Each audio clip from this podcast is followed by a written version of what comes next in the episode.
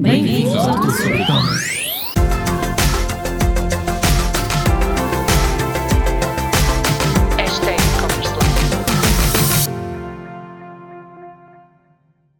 Em primeiro lugar, quero-lhe desejar um incrível 2023. Estamos a gravar, ou estou a gravar este episódio agora no início do ano e acho que ainda é bom desejar um bom ano cheio de bons negócios e que os teus sonhos se alcancem, ou que alcance os teus sonhos. E neste episódio do e-commerce à quarta, eu quero lhe falar dos 10 erros que todos os empreendedores de e-commerce cometem e que provavelmente alguns deles também está a fazê-los neste momento. Não se assuste, não quer dizer que não os possa corrigir, que não possa melhorar, mas a verdade é que estes 10 erros estão presentes, são eh, cometidos de forma consecutiva pela grande maioria dos empresários de e-commerce. E isto acontece porque uh, não têm experiência ou porque querem uh, criar um negócio de sucesso e tentam fazer tudo de uma forma muito rápida. Então, às vezes, há aqui alguns erros que são cometidos. Estes erros não fazem parte do nosso livro dos 110 erros um, que, que, são mais comuns a encontrar nas lojas online. Estamos aqui a falar mais de erros de gestão na, no, no empreendedor de e-commerce. É algo muito comum acontecer e eu quero que isto não aconteça na sua loja online. E, portanto, Hoje vou falar-vos, uh, ou vou falar-lhe sobre os erros que normalmente todos os empreendedores de e-commerce cometem. Então, estes 10 erros fazem parte da gestão de e-commerce. Vou começar por falar na falta de planeamento. Sim, é verdade que nós, eh, quando gerimos uma loja online, as coisas às vezes são muito intensas, muito rápidas, há muitas novidades a surgir, há novos produtos que queremos lançar, há formas de captar clientes que queremos explorar e infelizmente nem sempre nós conseguimos planear tudo da forma mais correta e às vezes nem sequer planeamos. E este para mim é realmente o erro número um e a dificuldade até é número um. Hum, e também surge no seguimento de uma das aulas que dei no nosso acelerador de e-commerce em que falei do meu próprio planeamento de uma forma muito informal. Eu disse que iria de férias e quando regressasse um dia, mais ou menos um dia antes de acabar o ano, queria focar-me no planeamento dos meus negócios, no planeamento das ações, no marketing. E essa será também a primeira aula de 2021, de 2021, desculpem, já estou um bocadinho atrasada, de 2023 Será essa a nossa primeira aula de 2023 para falarmos sobre planeamento e como é que devem organizar e estruturar a vossa casa para poderem ter o melhor um, resultado possível do vosso negócio. Porque falhar, planear é falhar, executar e é falar, falhar, concretizar os seus objetivos, concretizar os seus sonhos. Portanto, a falta de planeamento é sem dúvida o ponto número um, quando falamos de lançamentos, quando falamos de investimento, quando falamos de até de objetivos e daquilo que nós queremos alcançar. Infelizmente, e acho que todos nós sofremos um bocadinho desse, desse mal, todos nós ambicionamos muito e às vezes eh, colocamos eh, acima, não é? Patamares acima daquilo que nos é possível não é o alcançar, porque eu acho que sonhar e, e ter objetivos um, ambiciosos é muito, muito importante. Mas o que eu consigo efetivamente concretizar e eu só consigo saber isso se eu tiver um planeamento. E, portanto, o planeamento é realmente o ponto número um. Infelizmente, muitos negócios falham, muitos empreendedores falham e gostaria que colocasse isso já. Se ainda não planeou 2023, este é o momento de o fazer. Nós na que já o fizemos, na TSE também, temos uma estrutura já Podemos planear de uma forma um, mais global o ano inteiro e depois mensalmente, trimestralmente rever esse planeamento, mensalmente, semanalmente e diariamente, que é isso que eu faço até, um, tanto a nível pessoal como a nível profissional. Portanto, há um plano anual que depois leva um trimestre, que depois leva um mês, que depois leva a semana e leva até ao dia. E às vezes pode parecer um, demasiado rígido e rigoroso, mas não é. Porque com isso conseguimos ter tempo para nós, ter tempo para a nossa família, ter tempo para os negócios, uh, dar aulas, palestrar. Muitas vezes me perguntam como é que eu consigo fazer isso? Só com um planeamento estruturado e organizado e, claro está, com uma equipa que nos dê suporte também.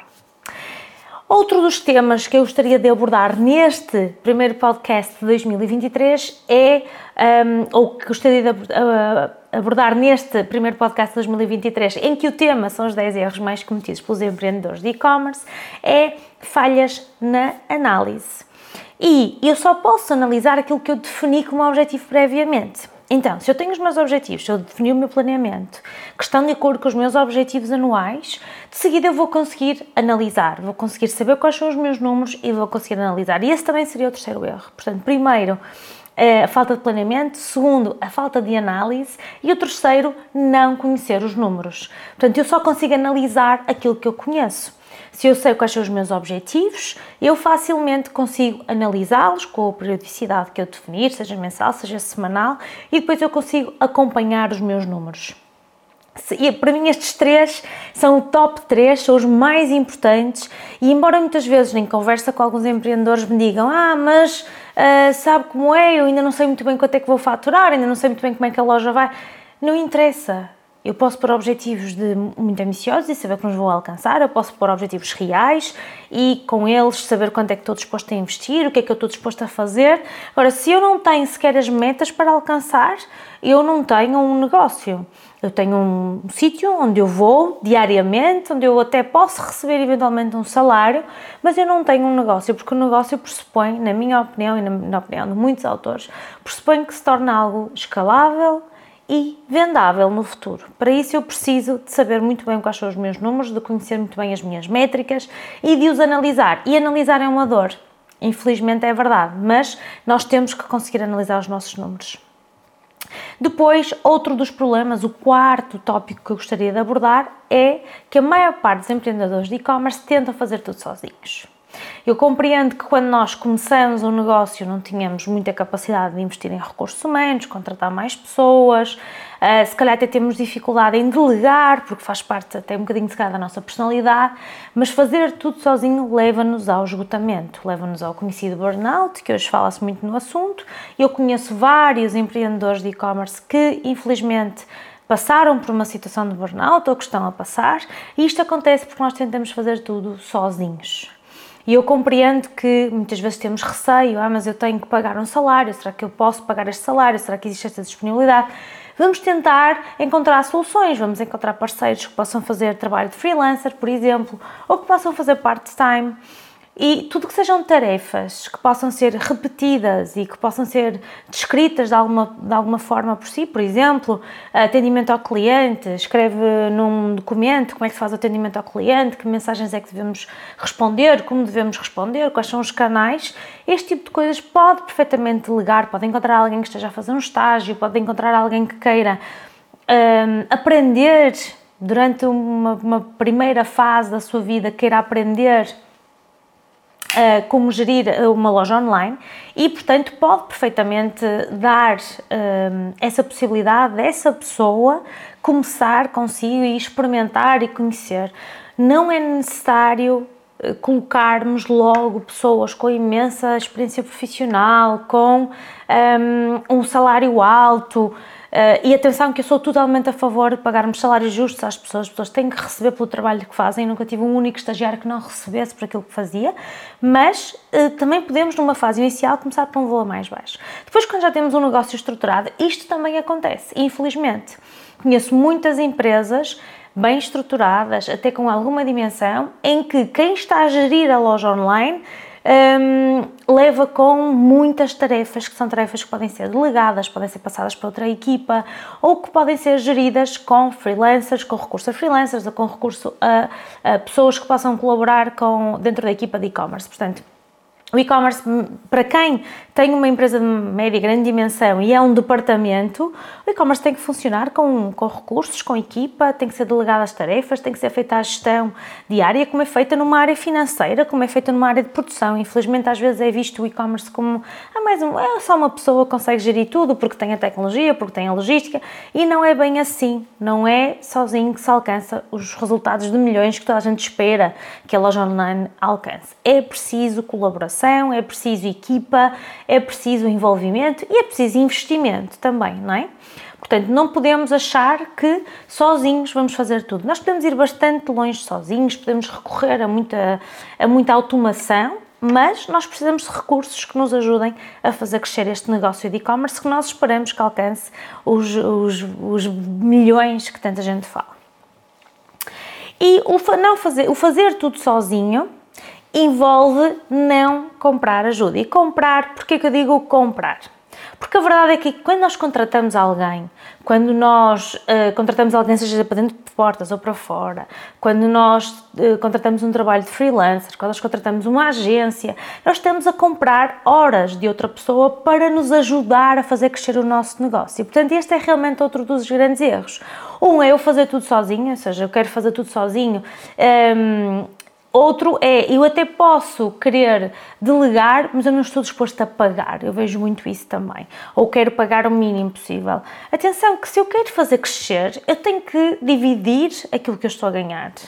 Eu tenho que investir. E hoje, eh, exatamente hoje, quando estou a gravar este episódio, estava a ter uma conversa com uma pessoa da minha equipa que dizia que tinha conversado com uma, uma pessoa das redes sociais, uma, uma, influenciadora, e que ela estava a dizer que os conteúdos orgânicos estavam, uh, não estavam a ter impacto, estavam a desaparecer.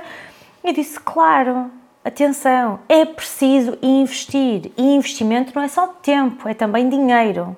E quem acha que montar casa no quintal do vizinho, ou seja, montar casa numa rede social e não quer pagar a renda, nomeadamente pagar para que os conteúdos sejam mais vistos, não vai conseguir lá chegar.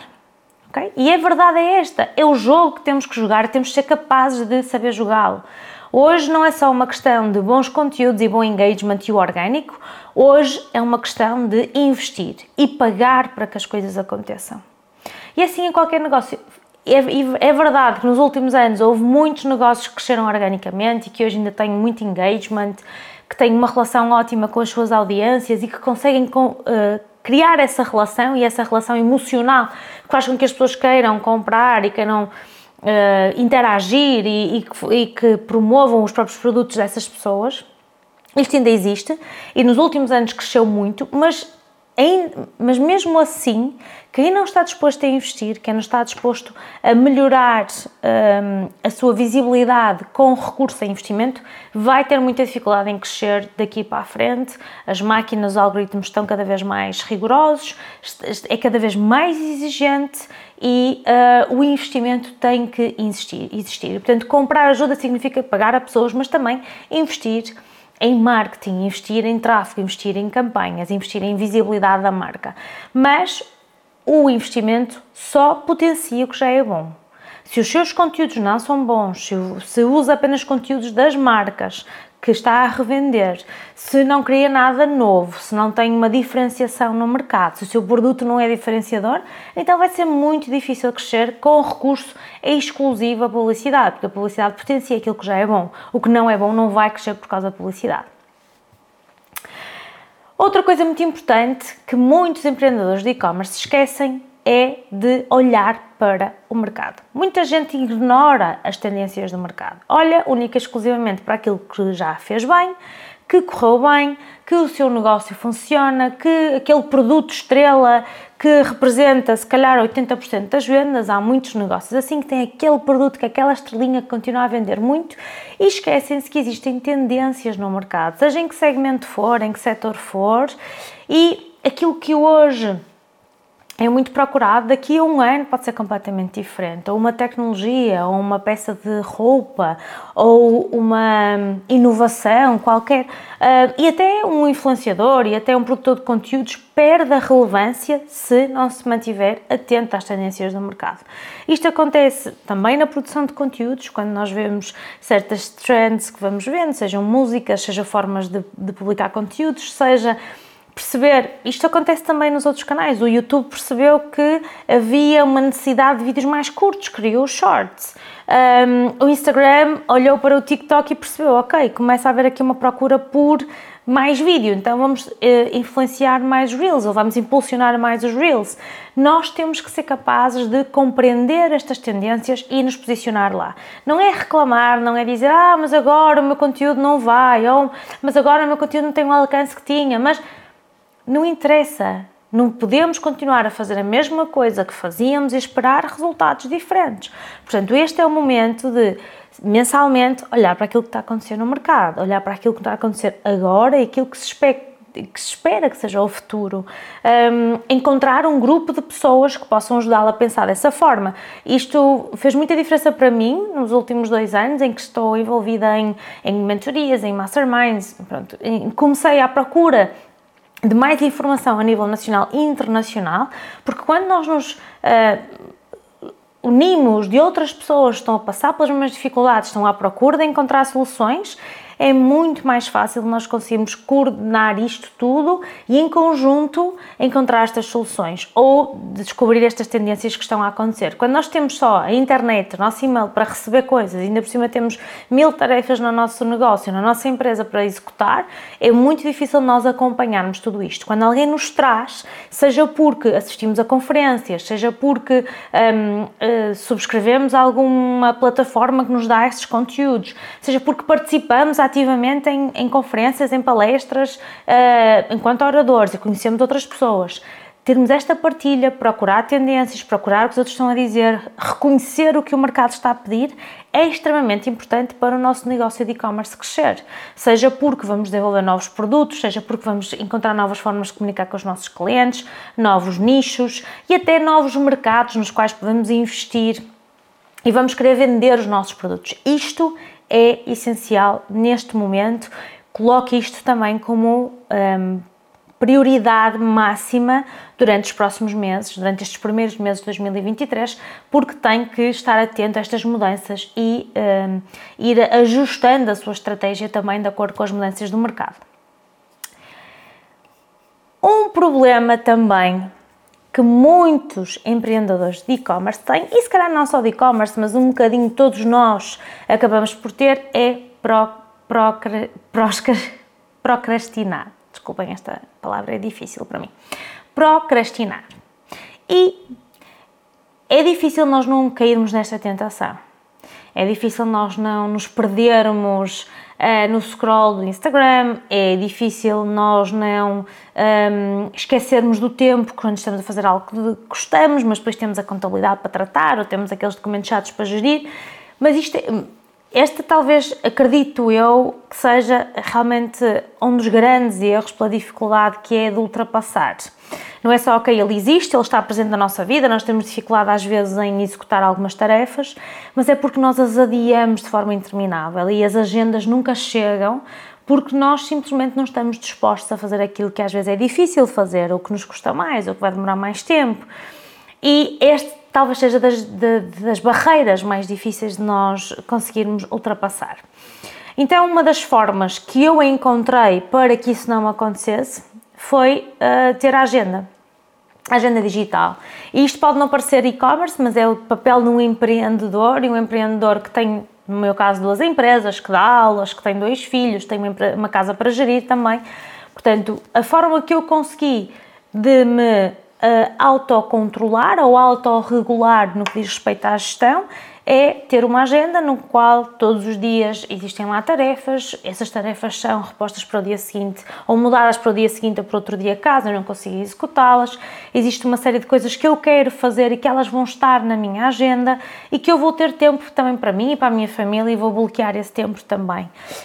Um, e depois existem várias técnicas, várias estratégias diferentes, depois podem um, procurar a técnica de Pomodoro, existem centenas de técnicas diferentes e cada um gera como lhes faz mais sentido. Para mim, agenda, tarefa, um, horas marcadas, nunca está a agenda livre, porque a agenda estando livre nós arranjamos outras coisas para fazer, nós vamos ver e-mails, vamos ler uh, todas as newsletters que recebemos e não estamos a trabalhar ativamente no nosso negócio. Então, em primeiro lugar, a primeira coisa da manhã é o que é que é o mais importante para mim hoje o que é que vai fazer a diferença na minha vida hoje, no meu negócio, na minha empresa, no meu, no meu projeto de e-commerce, um, ehm, na minha carreira enquanto e-commerce manager, não interessa.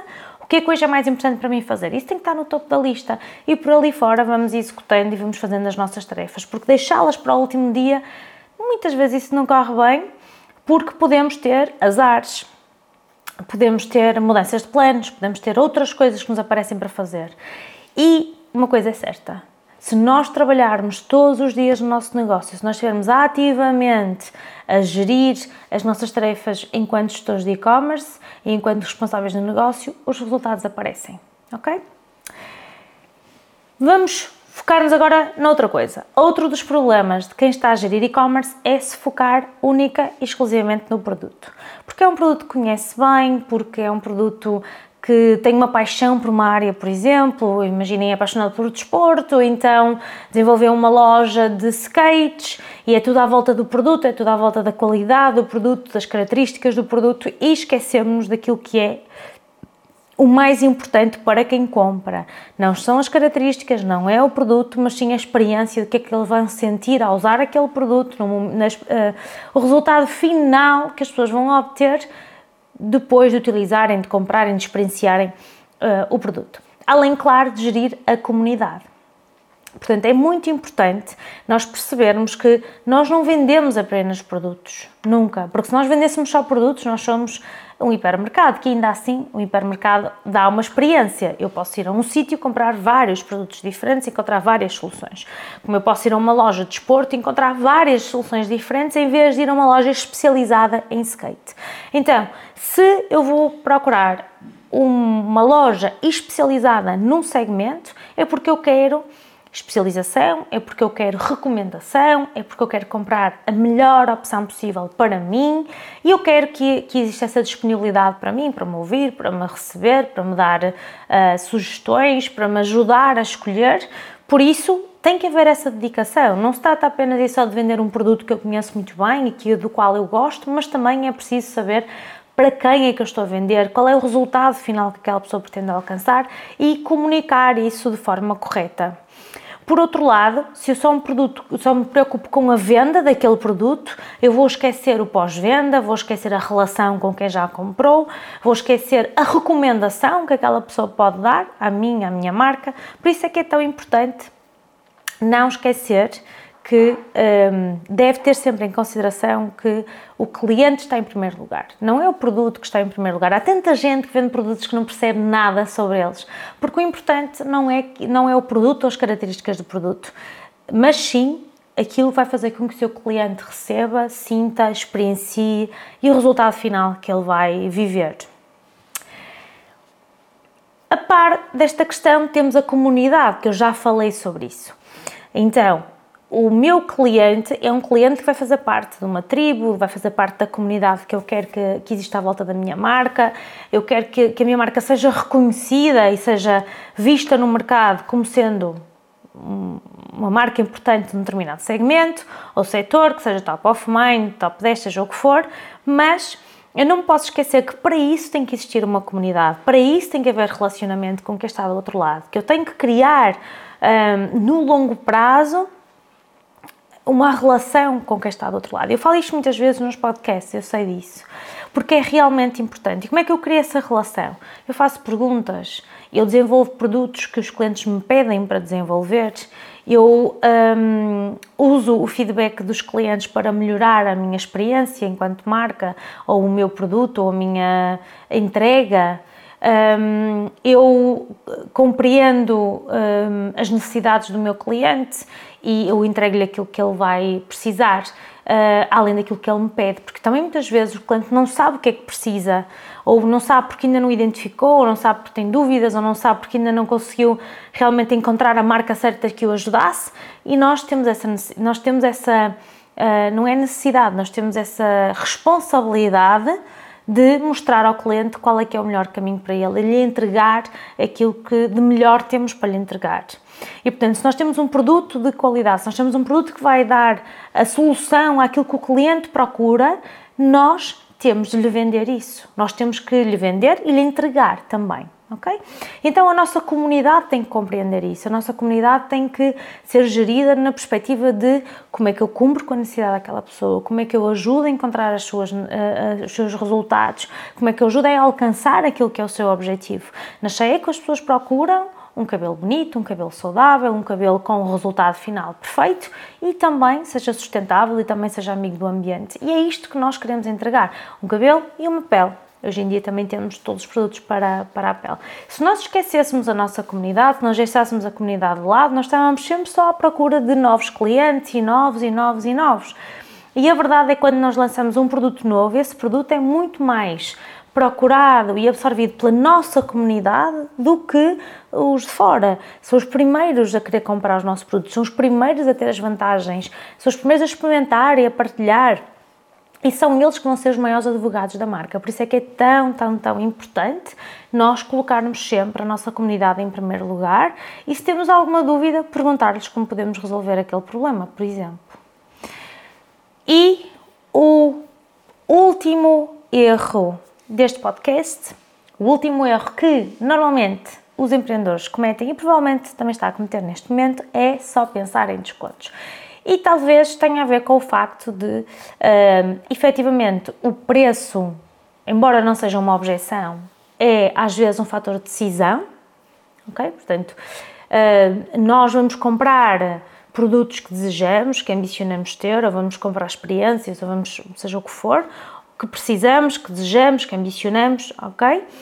E normalmente não é pelo preço que nós compramos. Nós compramos porque queremos, porque desejamos, porque ambicionamos. Mas às vezes o preço ajuda-nos a tomar a decisão, isso é o que está dos saldos, por exemplo. Há um produto que eu já compraria eventualmente antes de saldos e agora está em saldos, boa, ainda melhor, consigo, consigo comprar com um preço mais acessível. Ou um, há uma viagem que eu queria mesmo muito fazer e de repente encontro uma promoção. É no-brainer, eu vou marcar, eu vou querer comprar naquele momento.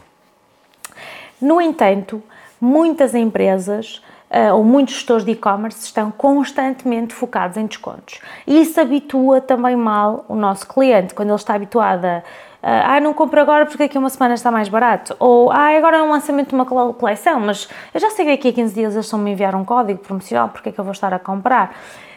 Efetivamente, as campanhas devem existir, devem ter um planeamento, e voltando ao primeiro ponto, que é planeamento, organização, estrutura, no vosso planeamento deve constar campanhas pelo menos a cada seis semanas e estas campanhas não precisam de ser descontos. Há variedíssimas formas de nós fazermos campanhas atrativas para os nossos clientes. Podemos oferecer portos de envio, podemos oferecer um produto numa compra, podemos encontrar merchandising, podemos oferecer às pessoas. Existem muitas coisas de baixo valor uh, para nós, enquanto. Uh, produtores ou, ou possamos encontrar junto dos nossos fornecedores, existem coisas mesmo de baixo valor, mas que para o cliente há um valor percebido muito grande.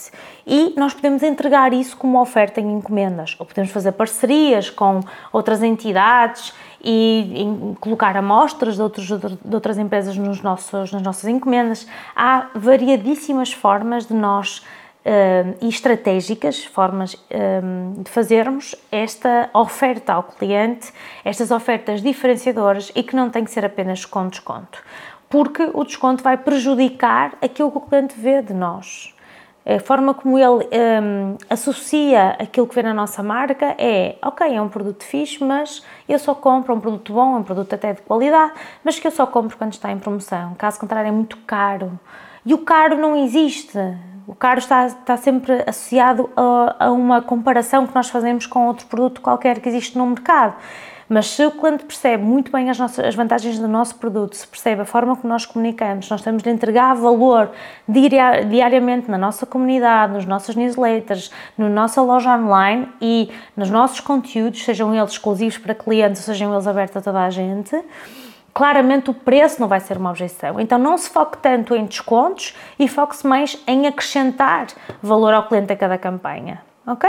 Em vez de um desconto de 10%, ofereça um produto novo. Em vez de uma campanha de 50% de desconto, ofereça um outro produto na próxima compra, ofereça portes de envio, ofereça algo que seja realmente interessante para o cliente e que seja de valor acrescentado, porque isso vai fazer toda a diferença. Então, vamos lá rever os 10 pontos, que são os pontos que normalmente a maior parte dos gestores de e-commerce estão, uh, os, são os erros que a maior parte dos gestores de e-commerce estão a cometer e que aconselho que tenha isto em consideração agora no início do ano para garantir que não comete esses erros. Eu vou só olhar aqui para a minha cábula. Portanto, primeiro, falta de planeamento e se não planeia, também não consegue analisar e não sabe quais são os seus números. Não se esqueça disso. O planeamento traz objetivos e traz hum, metas que depois são medidas e são um, alcançáveis ou não. E, portanto, só, só aquilo que nós conseguimos medir é que nós sabemos que atingimos. Portanto, falta de planeamento, falta de análise e não conhecer os números. Depois, fazer tudo sozinho, tentar fazer tudo sozinho sem delegar e não comprar ajuda. Isto é muito importante também. E reúna o máximo de pessoas à sua volta que possa ajudá-lo a saber quais são as tendências do mercado, o que é que precisa de fazer para chegar mais longe. Não chega apenas comprar ajuda ou pagar a pessoas para ajudar, não chega apenas não fazer tudo sozinho, precisa também de conhecer as tendências no mercado. Depois temos os últimos quatro pontos. Procrastinar, muito importante. Se você tiver um planeamento, saber os seus números, se tiver um, uma agenda completa e uma organização, claramente vai conseguir ultrapassar este, este problema também, ou este erro. Depois, total foco no produto. Não se esqueça que mais do que o produto, o importante é o seu cliente. Não se esqueça da sua comunidade, tem que a gerir diariamente, tem que criar esta relação diariamente. E, em último lugar, não pense só em descontos. Crie uma estratégia de seis em seis semanas com campanhas, olhe para as datas anuais, um, que deve efetivamente efetuar descontos, mas foque-se acima de tudo em trazer promoções ou campanhas que acrescentem valor ao cliente e que sejam a desculpa para o cliente comprar e não apenas porque está em promoção ou em desconto. E este foi o primeiro podcast de 2023. Espero que tenha um ano fantástico que o seu negócio cresça a dois dígitos no mínimo e nós estamos cá para ajudar em tudo aquilo que precisar. Portanto, juntos ao nosso acelerador de e-commerce, teremos já ainda neste mês de janeiro a nossa aula só sobre planeamento, só sobre organização e estrutura. Nós queremos que todos consigam construir uma loja online de sucesso e que sigam todos os passos para lá chegar, mas o planeamento é o ponto número um e vamos começar por aí já no início de 2023. E teremos também o onboarding dos nossos alunos Pro, que são os alunos que já têm lojas online, que já têm um volume de faturação uh, interessante e que querem fazer crescer os seus negócios e com a esses nós damos um acompanhamento especial com as nossas sessões de onboarding e depois de uh, ponto de situação ao longo dos, dos meses, dos próximos meses de 2023. E muito obrigada e até para a semana, próximo e-commerce à quarta.